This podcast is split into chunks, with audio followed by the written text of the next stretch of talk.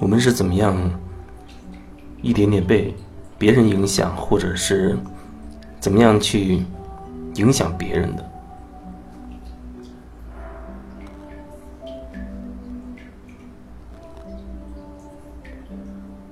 可能理论上我们都可以想明白，人跟人之间会有千丝万缕的关系。无论你怎么觉得自己好像是一个人，或者说跟其他人关系都不大也不深，反正你依然跟整个这个系统会有关联，你依然会影响。这个系统里的每一个人，这就好像是蝴蝶效应一样。可能你也听过那样一个说法：那边的热带雨林里，一个蝴蝶震动了翅膀，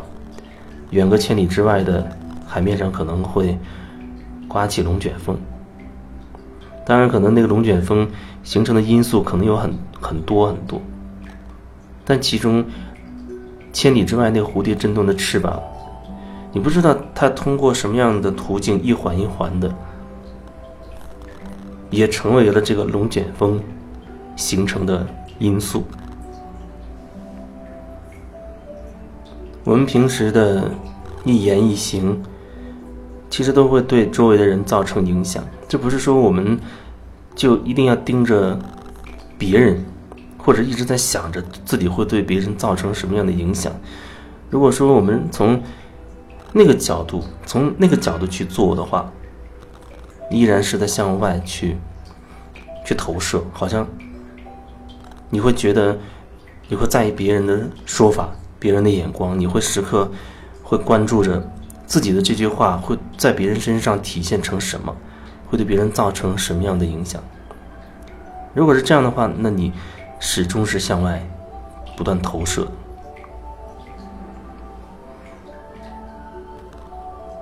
我记得好多年前，那是我还是在一个一家电台放假的时候去玩然后在那边开始断断续续的去去做一点做一点节目，和那边里面的主持人一起合作。啊，做一点节目，点歌之类的节目，大概是那时候还是，呃，会有人会给给主持人写信，用写信的方式。那时候网络、手机、短信都没有这么方便，所以还用写信的方式。做了比较长一段时间之后，有一次收到一封关听众的一个来信。那让我觉得其实挺惊讶的。我那个那那个时候之前从来没有意识到，说我通过话筒、通过电波说的一句话，会对另一个人会造成多大的影响。那那个人大概信上表达的就是，曾经我曾说了一个什么话，然后对他造成了很大的影响，啊，对他印象非常的深刻等等。那样的感觉好像是，我甚至影响了另外一个人他的人生很大的一些决策等等，会有那种那种感觉。后面有机会真的到电台去工作了，我会发现那个体验，就是我们有意无意的一句话对别人的影响，那种体验、那种感受会更强烈。就像我在做一个节目，现场给你反馈的人可能不多，但是你你可能过了，甚至过了几年，你忽然有那么一个机缘巧合，你遇到一个人，他告诉你说：“哦，他曾经呃特别喜欢听你的节目，尤其是你曾经讲过什么什么话，给他造成很大的影响，他一直记忆犹新。”遇到过很多这样的事情，让我。很震撼，每一次都非常的震撼，越来越深刻的感受到一个人有意无意的行为，有意无意的那么一句话，会对别人真的会造成很大的影响。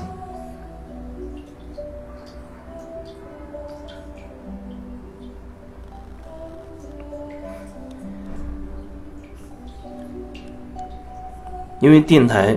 这样一个平台，它有它的特点，就是它有这样一个一个优势，可能我的声音会让很多人都可以很容易的就听到，那个影响给你的反馈，可能它也会更会更容易一些。但更多的时候，我们平时好像你对你身边一个人、一个朋友、一个同事有意无意讲的那样的话。你可能得不到一个很明确的反馈，说哦，你这句话对他造成了多大多大的影响，但其实呢，依然是有很很大的一个影响，只不过那被我们忽略了。我们平时生活当中也会对别人说一些什么话，然后也会做一些什么样的事情，然后那就像你在一个湖里丢了一颗石子。它的影响就像那个丢进去石子之后开始荡漾起来的那个波纹一样，不断的向远处荡漾开。你永远无法想象你的那个影响到底有多深远。其实，我们每一个举动、每个想法都对整个这个整体都会造成它的影响，但是我们好像很难去去关注它或者去印证它。只不过电台这样的一个平台更容易让我感受到这样的一个影响的这种影响别人的这种感觉，因为很多时候好像我相对会更容易收到那样的那样的反馈。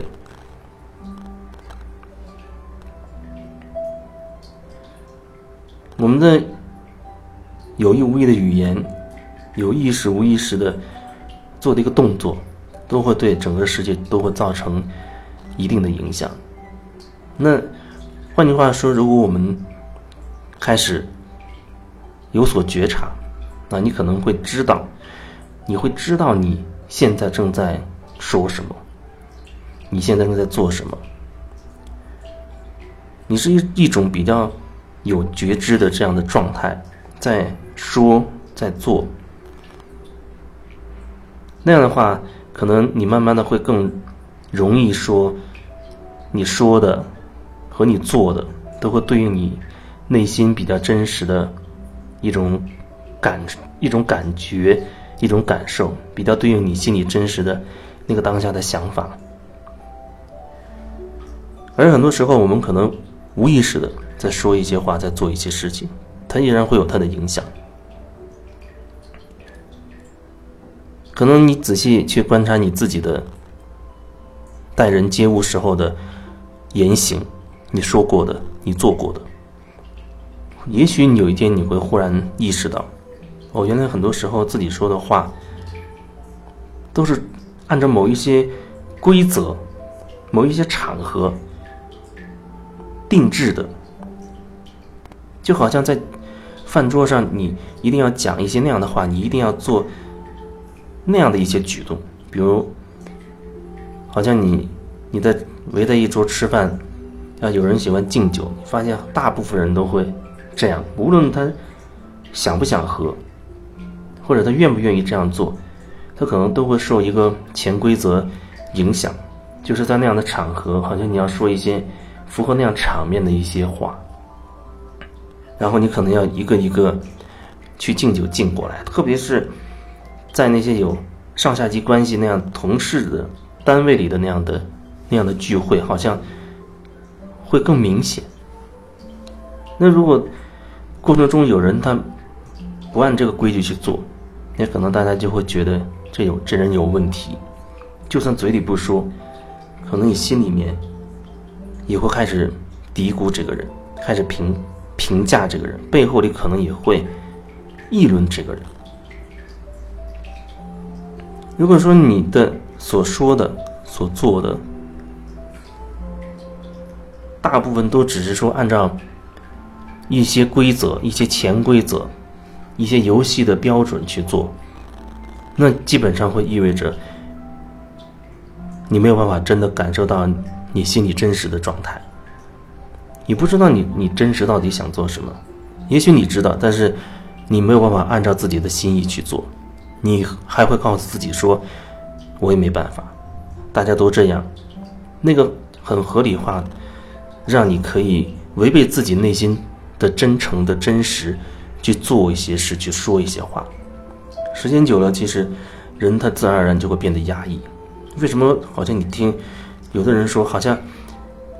现在这社会很多人他都有很多。或多或少都会有各种心理问题，尽管有些人他不会承认。可是撇开心理问题不说，只要你愿意开始去观察自己，你可能至少会知道，其实你内心是有一些地方是压抑了一些东西的，就是说，你对老板想说而不敢说的话，你对。一些朋友想表达而又压抑下来的那些情绪，嗯，你对你身边的人想说不敢说、想发泄又不敢发泄的情绪等等，出于各种考量，你最终选择了压在自己的心里。那些部分，那些部分被你压住的东西、压住的情绪，它就会在你日常生活当中开始慢慢的影响你，潜移默化的影响你。